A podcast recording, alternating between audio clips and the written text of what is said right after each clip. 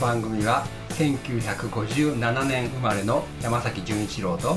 1958年生まれの早苗さんとでお送りいたします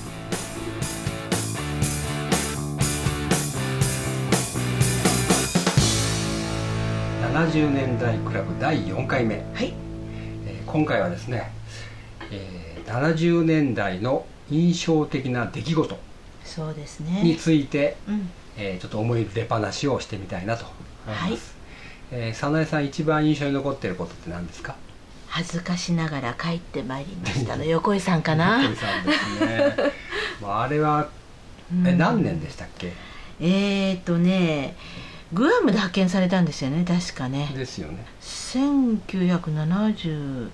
年72年、うんじゃあ僕が多分中学校に3年生2年生とか3年生の時だかな、うん、いやでも本当に恥ずかしながら帰ってきましたってでも考えてみ痛いるでしょ究極のサバイバルですよねうんすごいよね、あねえのあとその横井さんの次に、うんうんうんあの登場したのが小野田さん小野田さんあれはフィリピンのねミンダルバング島でしたよね確かねミンダの島じゃない、ルバング島でしたよねつい最近まで生きてらっしゃいましたけどねお亡くそなりにうなったでりしすたけど、ねやっぱりあのなんていうのかな本当にどういう気持ちでねあのずっとそうやって隠れていたのかねねあのやっぱり上官のその命令っていうんでしょうかねそれが一番だったんでしょうねそのはい、上官の命令ね、ううんん、だってあれだって上官が当時まだ生きててう、ん上官がもう出てきなさいって、うんね、呼びかけたから出てきたんでしょ、そうですね上官がもしねお亡くなりになってたら大変なことですよねずっとうん小野田さんまだ、ねえまだ一人で戦ってなければいけないわいけないのよね。ううんん。ねであととあのソビエトだったかカラフトかなんかに行ったとはい はい石のスキーさんね。石之助さん上野石之助さん、はい。ええもう、ねえもうこれそんなに話題にならなかったけどでも、うんお帰りになられたそうですけど、あのやっぱりねこちらの方もね相当ご苦労されて今はなんかい今はまだご存命だかどうかわかりませんけども何かあのもうすでに日本語は忘れていたということですね。まあそりゃそうでしょうだって、うんだってもうロシア人として暮らしてるわけでしょそうですロシあウクライナですね。ウクライナだろうんうんねえやっぱりねあのどうしてもあの私たちは結局あの戦争は経験はしてませんけれども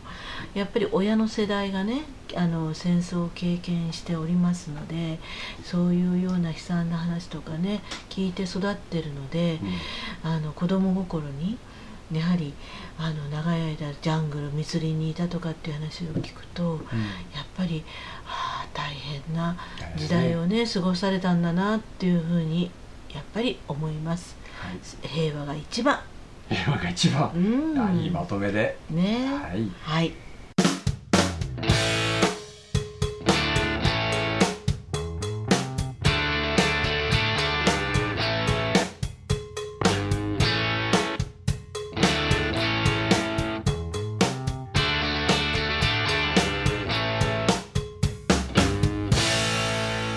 クラブセブンティーン私の場合はですね一番覚えてるのはやっぱり浅間山荘事件ですよねあれはもう衝撃的ですよねもうテレビのもうずっと中継食い入るように見てました、うんはいあのー「何々ちゃん出てきてらっしゃい」でしたっけ、んあうんうんうんの家族が呼びかけるあの光景はねえテレビでねやってましたもん全部ね、うんうんうん実際あれ知ってるあのあの時話題になったのがカップヌードル、ああああああなんかね発売直後のカップヌードルはあの、あの機動隊の隊員がみんなあれで、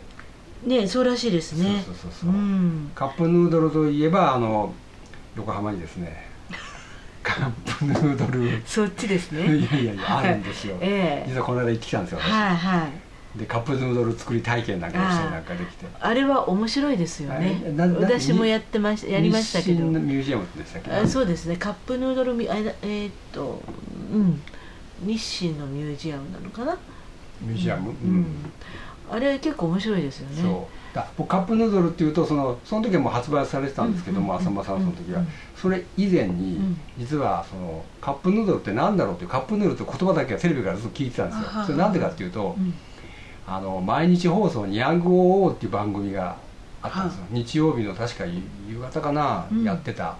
あの三枝と桂三枝さん今文枝さんになりましたけど桂三枝さんとか、えー小染さん奥南あ区は内いさはいんとか、はいはえー文鎮さんとかがいうんこうんう出てる、禁止とかねそうんうんうやってて、ええそこでほらあ二角さんとか出てあたあはいはい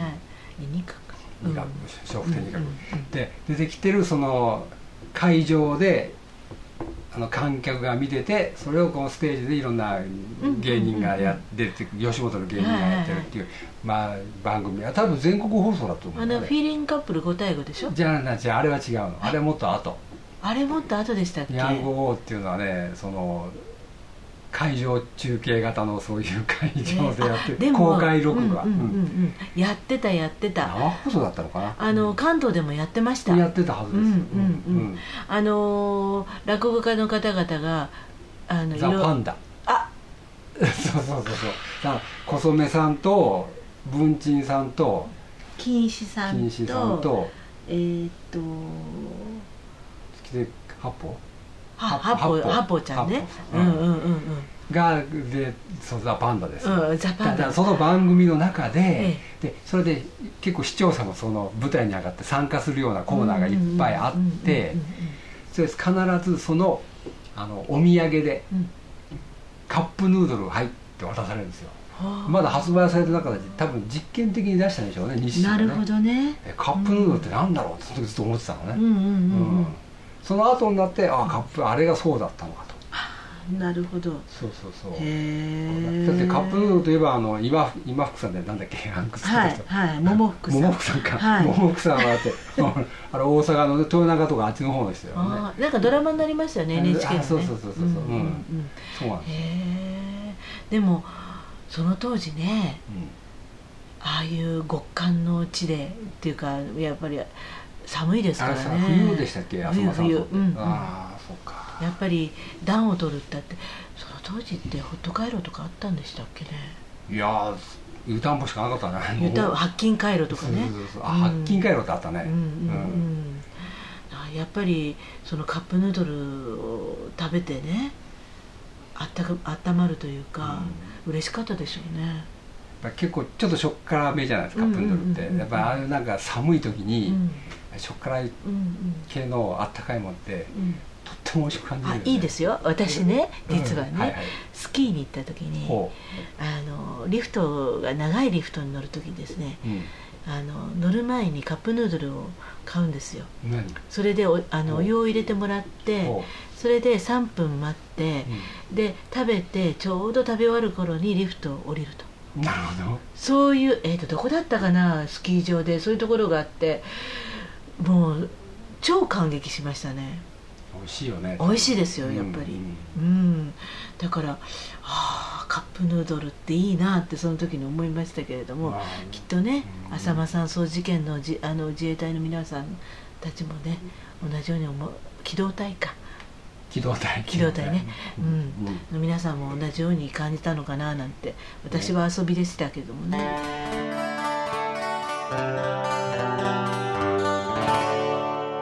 クラブセブンティーねズ。オイルショックって、ね、結構ああ、覚オえイてルてショックね。あったでしょええええ。でもあんまり記憶にはないんですけれどいやあのも。ほらトイレットペーパーがないっつってはいはいあはい。の主婦が買い占めに走るうん。あれのあのまあ発祥の地がですね、うんあの要するにえっと火元がねあの千里ニュータウン前回ね。 前前回、はい前々回で私が住んでましたと万博の時にお話ししたうんうん。そうあの千里ニュータウンの主婦なんですよそれでそう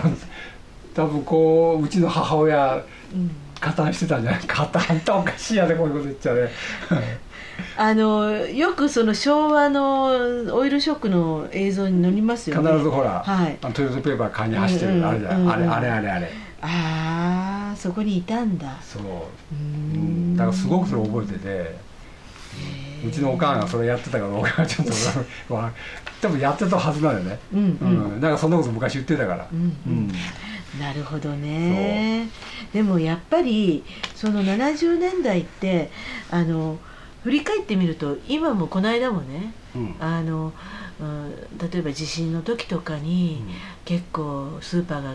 ああもうねねあのトイレットペーパーなくなっちゃいましたもんね、うんなくなっちゃったりとか缶もあと保存食品もみんなね、うんカップヌードルなんか真っ先になくなったよねう、ん、もう僕なんかあののおっとりしてるから、うん、あの近くのあの OK ストア行った時にはうんもうすっかり売り切 OK ストア売り売り切れてましたよねねもぬけの殻というやつで、うんうん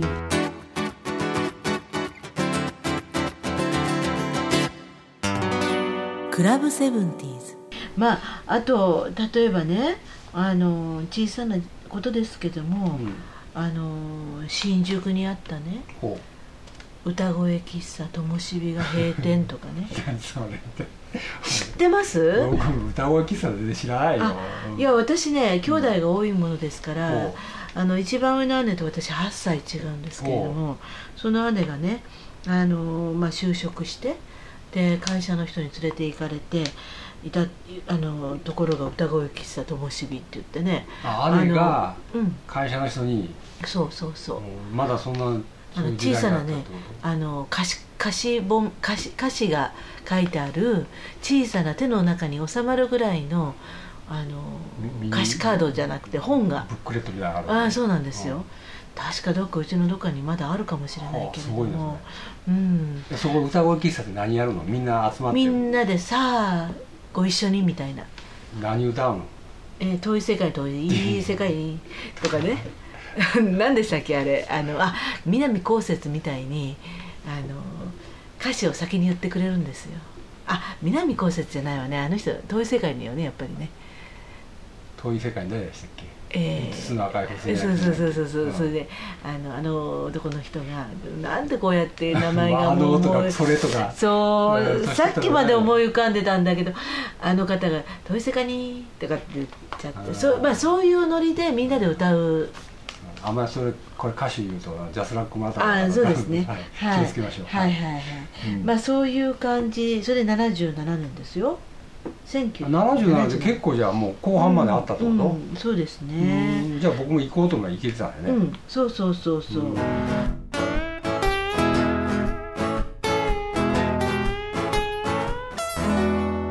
クラブセブンティーズ、えーハローキティキティちゃんねキティちゃん全然覚えてないな、うんそれ誕生したってことそうそうそう75年キティちゃ75ん年にうん、あーねえじゃあそんな古いんだ、うん、古いですね、うんあの販売を開始したのが75年ですでねもそのその頃から今みたいな爆発的人気があったわけじゃないよねでも私あのーえっ、とねそれはいつだったのかちょっと記憶のもっともっと後だと思うんですけれどもあの昔ね、えーもっと本当に後かも後だと思いますあの田園調布にあのサンリオショップっていうのがあってねかわいいなんかあのなんかドーム型って何あのリンゴ型だかあはいはいはいなんかのあって、はいはいすごく可愛いお店屋さんがあってで昔サンリオの商品を買うと必ず包み紙の上にね小さな今でいうチャームみたいなあの、うん、紐のついているぶる下げもんですよね、うんそれがあのうーセロテープっていうかシールみたいなところにちょこんとつけてくれるのがそれがすっごく嬉しかったっていうね女の子なならではのねチャームみたいなのね、うんリボンみたいなねそうそうそうそうあの結構今はそういうことやるよねラッピングのところにつけてじゃあその走りみたいな感じだうんじゃいないかなだからなんか多分女子の中ではそれを集めてる子たちが多かったような気がします田ね園調布ってとこがすごいねうんおかげさまで田園調布に行けるような人だったんでね いやほら私あの東横先生に住んでましたので小さい頃は自由が丘のモンブランのケーキでしたからモンブランのモンブランはいあえのえ東郷誠治でしたっけねあの包み紙がねあそうなの、うん東郷誠一ってどこの誰ペンでしたっけえあの画家ですあ画家のはいあの確か当時そのモンブランっていうね今も多分そうだと思うんですけど包み紙ケーキの包み紙がねあの東郷誠司のねあのひょっとして真田さんボルジョワいやいやそんなことないで すよあのでも東横線っていうのはそういうあの昔電都市線なかったですからあー今はね電都市線って結構あの敗訴ですけど、うんあの東横線ってまあでも東横線はね、うんあの渋谷自由が丘横浜という、うんなかなかそうそうそうそうおしゃれなそうでおあの多摩川には多摩川園っていうね多摩川あにあったのね遊園地あ遊の園地動物園と遊園地が一緒になったようなそうそうそうそう入り口入るとすぐ猿山があっ てねう今んテニスコートになっちゃってるけどあそうですねあでありましたねあの田園調布の寄りのところ、まあ、でほぼ田園調布にあの田園コロシアムっていうね田園コロシアム行きました、うんありましたでしょあの、うん VSOP ああそうとかそうねそうそうそうあとジャコパ・ストリアスとか見ましたうよ、ん僕うんうんうんあのえっ、とあのフラメンコのギタリストなんてすごい、うんこの間死んだ人いるんです よ、うんうん名前が出ないでしょう 嫌になっちゃうね本当ねうんアルジミューラと共演した人ね、うんなんて言いましたっけね、そうだパコ・デルシアそうんう、だからねそういうまあところに住んまあ別に田園調布に住んでたわけじゃないんですけれども、うんまあそういう、まあ、環境というか、うん何の話からそれでしたっけあそうそうサンリオね産業うんうんうねんなんかねあのやっぱりいい時代にあの過ごしてたなっていう記憶はありますけども、うん